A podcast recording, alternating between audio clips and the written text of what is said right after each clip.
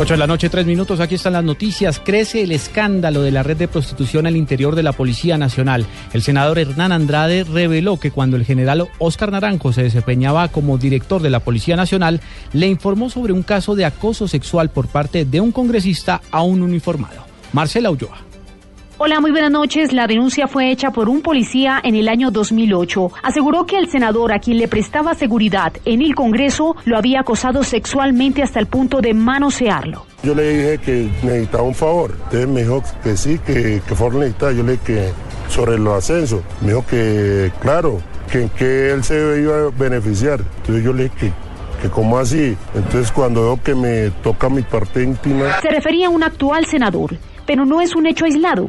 Otros congresistas estarían involucrados según él. Pero esto no es primera vez porque con otros compañeros ha hecho siempre lo mismo. No, a cambio pues de, del ascenso que uno buscando pues ubicar un poquitico mejor su posición entonces, pues, uno le pedía el favor y entonces yo, ah, no, sí, venga. El entonces presidente del Congreso, Hernán Andrade, fue enterado de la situación por boca del mismo general Oscar Naranjo, quien era el director de la Policía Nacional. Pero a pesar de la gravedad de la denuncia, no enteraron a la justicia. Me llama y me dice que me quiere informar como presidente del Congreso que no le puede seguir prestando el servicio de vigilancia a un senador en ejercicio porque ese senador acosaba sexualmente a sus escoltas eh, asignados que eran de la Policía Nacional. No transmití a ningún organismo de control.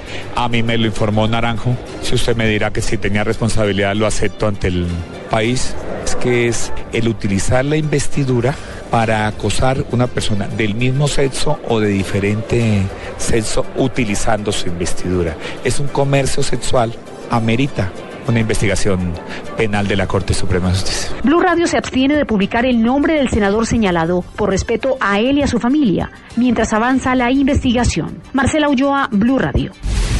Las FARC pretendían atentar con el uso de una bomba tipo Lapa contra el presidente Álvaro Uribe y su vicepresidente Francisco Santos. Nos informa Juan Carlos Giraldo. Un hecho sorprendente se conoció en la investigación eh, por el atentado contra el ministro Fernando Londoño en Bogotá. Mucho tiempo después de haber ocurrido este hecho en el norte de la capital del país, se supo por parte de la Fiscalía de Pereira que las FARC también iban a atentar con la misma modalidad de una bomba tipo Lapa contra el entonces presidente Álvaro Uribe y su vicepresidente Francisco Santos, de la misma manera, como le hicieron una bomba adherida al vehículo de la caravana de seguridad. La revelación la hizo el doctor Jorge Mario Trejos, director de Fiscalías de Pereira. En lugares donde incluso se encontraban los explosivos que iban a ser llevados hasta eh, los lugares de los atentados y todo eso se logró no solamente ubicar, sino neutralizar. ¿Iba a ser en capitales, en Bogotá básicamente? Sí, iba a ser uno en Bogotá, otro iba a ser en la ciudad de Medellín. Se encontraron planes y planos de estos eh, supuestos atentados que también involucraría a empresarios y a reconocidos periodistas del país. Hay que recordar que esta exitosa investigación de la Fiscalía terminó con condena de todos los capturados terroristas, incluido un menor de edad que permanece en Cali. Juan Carlos Giraldo, Blue Radio. El ministro de Justicia presentó la Jurisdicción Especial para la Paz ante la Corte Penal Internacional. Silvia Patiño. ¿Qué tal? Buenas tardes. En medio de la polémica sobre si la Jurisdicción Especial para la Paz generará o no impunidad, el ministro de Justicia, Jessy Reyes, viajó a La Haya para reunirse con la fiscal de la Corte Penal Internacional, Fatou Bensouda, y el vicefiscal, James Stewart. Explicó cuáles son las diferentes sanciones que aplicaría la justicia acordada con las FARC. Dijo que en caso de no reconocimiento de verdad y responsabilidad, los guerrilleros quienes hayan cometido conductas graves podrán ser condenados a privación efectiva de la libertad por un periodo que podría variar entre los 15 y los 20 años. Reiteró el compromiso del gobierno en el cumplimiento de los estándares internacionales relacionados con la justicia para las víctimas de graves crímenes de guerra y crímenes de lesa humanidad. Silvia Patiño, Blue Radio. El volcán Nevado del Ruiz mantiene su actividad sísmica. En las últimas horas registró un nuevo temblor en su área de influencia. José Fernando Berrío. El Servicio Geológico Colombiano emitió en los últimos minutos un boletín extraordinario donde se reporta un nuevo sismo al interior del volcán Nevado del Ruiz, con una magnitud local de 2.9 y profundidad de 6.2 kilómetros, ubicado al noroccidente del cráter Arenas. Félix Ricardo Giraldo de la Unidad de Gestión del Riesgo de Caldas y el reporte. Hay que recordar que este volcán se encuentra en actividad desde el año 2012, presentando emisiones de ceniza frecuentes, emisión de gases y algunos sismos relacionados pues, con la actividad volcánica propia de, este macizo. Eh, los consejos municipales de gestión del riesgo y el consejo departamental continúan atentos a cualquier evolución de la actividad del volcán del Ruiz. Igualmente, se reportó que la actividad del volcán mantiene en amarillo o nivel 3. En Caldas, José Fernando Berrío Becerra, Blue Radio.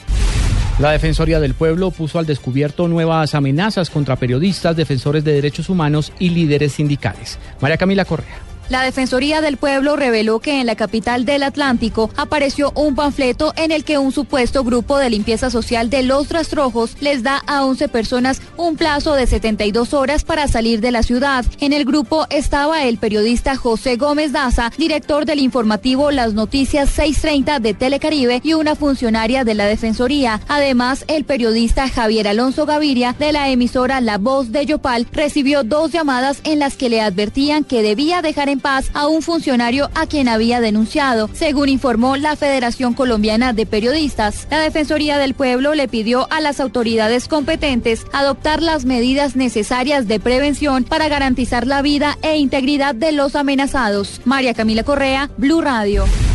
El director de la cárcel modelo de Bucaramanga desmintió las declaraciones de la Fiscalía sobre casos de personas que fueron descuartizadas al interior del penal para luego desaparecerlas. Nos informa Verónica Rincón. El teniente Henry Mayorga, director de la cárcel modelo de Bucaramanga, desmintió las versiones de la fiscalía donde asegura que al igual que en la cárcel de Bogotá, donde tienen conocimiento que reclusos fueron descuartizados y desaparecidos, se haya registrado en la cárcel de la capital santanderiana, según aseguró el ente investigador. No hay ningún hecho que nos diga que eso sucede en el establecimiento. Aquí el parte todos los días se verifica las contadas en la mañana, en la tarde y se rinden los respectivos informes de existencia de, la población y aquí no hay ningún caso que se haya presentado ni reciente ni en épocas anteriores. Soy el primer sorprendido cuando usted me comenta sobre esta información. Dice que en el penal donde lleva 10 años como director no se han registrado estos hechos y que normalmente se hace revisión coordinada con el grupo de la Policía Judicial. En Bucaramanga, Verónica Rincón, Blue Radio.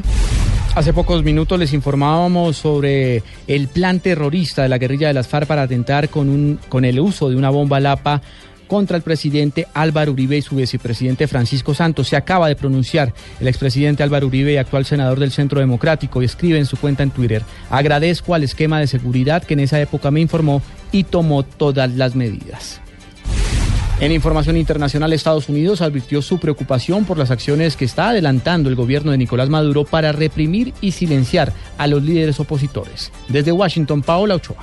El día de hoy el Departamento de Estado de los Estados Unidos hizo de nuevo un fuerte pronunciamiento sobre Venezuela, en donde manifiesta su preocupación por las acciones del gobierno en contra de los opositores del régimen de Nicolás Maduro a punta de miedo, de intimidación y también de represión.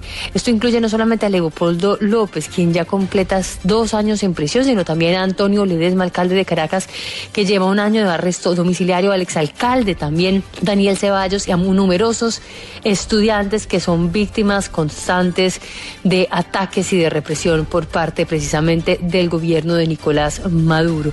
Dice además el Departamento de Estado de los Estados Unidos que le preocupan las recientes decisiones de la Corte Suprema de Venezuela en donde están limitando los poderes de la recién nombrada Asamblea Nacional y recortándole diferentes de sus funciones.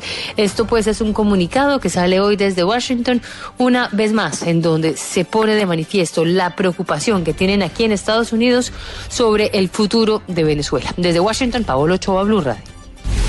la Casa de Nariño acaba de informar sobre una importante reunión, la que sostuvo hace pocos minutos el presidente Juan Manuel Santos con Heather Higginbottom, la secretaria de Estado adjunta para el tema de la paz. Acaba de escribir precisamente esta funcionaria en su cuenta en el Twitter, emocionada de visitar Colombia y avanzar por una sociedad duradera por la paz. En deportes, el exjugador de Uniautónoma, Lorenzo Orellano, que nació sin el antebrazo izquierdo, se va a jugar a los Estados Unidos contratado por el Miami Dade. Fabio Poveda. El jugador de 17 años conoció al presidente de ese club, Roberto Linca, a través del beisbolista de las grandes ligas, Jonathan Solano, en junio del año pasado, cuando ese onceno vino a enfrentar a la autónoma. Todo se dio gracias a Jonathan Lozano y al papá que cuando vino el equipo de Miami Day en junio acá a Barranquilla, me presentaron con Roberto Lin, el dueño y presidente de Miami Day, pues estuvimos hablando un par de días y gracias a Dios se dio todo. Estaba estudiando, ahora tengo que, que estudiar un poco más inglés, aunque no es que no sepa y tampoco sé muy bien, pero sé más o menos. El Miami Dade que juega en la American Premier Soccer League pagará a Orellanos, además de su contrato, estudios y hospedaje. El jugador viajará el próximo martes. Fabio Poveda Ruiz, Blue Radio. Y ahora en Blue Radio, la información de Bogotá y la región. En noticias del centro del país, cerca de 200 hombres luchan para apagar un incendio forestal que se presenta en el centro de Boyacá, donde las llamas ya acabaron con decenas de hectáreas de bosque nativo de tres municipios. Gonzalo Jiménez. Continúan las labores de lucha para apagar el incendio forestal que ha consumido más de 100 hectáreas en las montañas de los municipios de Ráquira, Sáchica y Samacán. Oscar Rodríguez, habitante de Ráquira. Es muy delicada. Sigue el incendio se reavivó por la parte de Tapias y por la vereda de Quebrada Arriba del municipio de Sáchica está, está bastante prendido y así como por el municipio de Samacán. Por varias horas un helicóptero de la Fuerza Aérea atacó el incendio, pero no pudo controlar las llamas. En Ráquira, Boyacá, Gonzalo Jiménez, Blue Radio.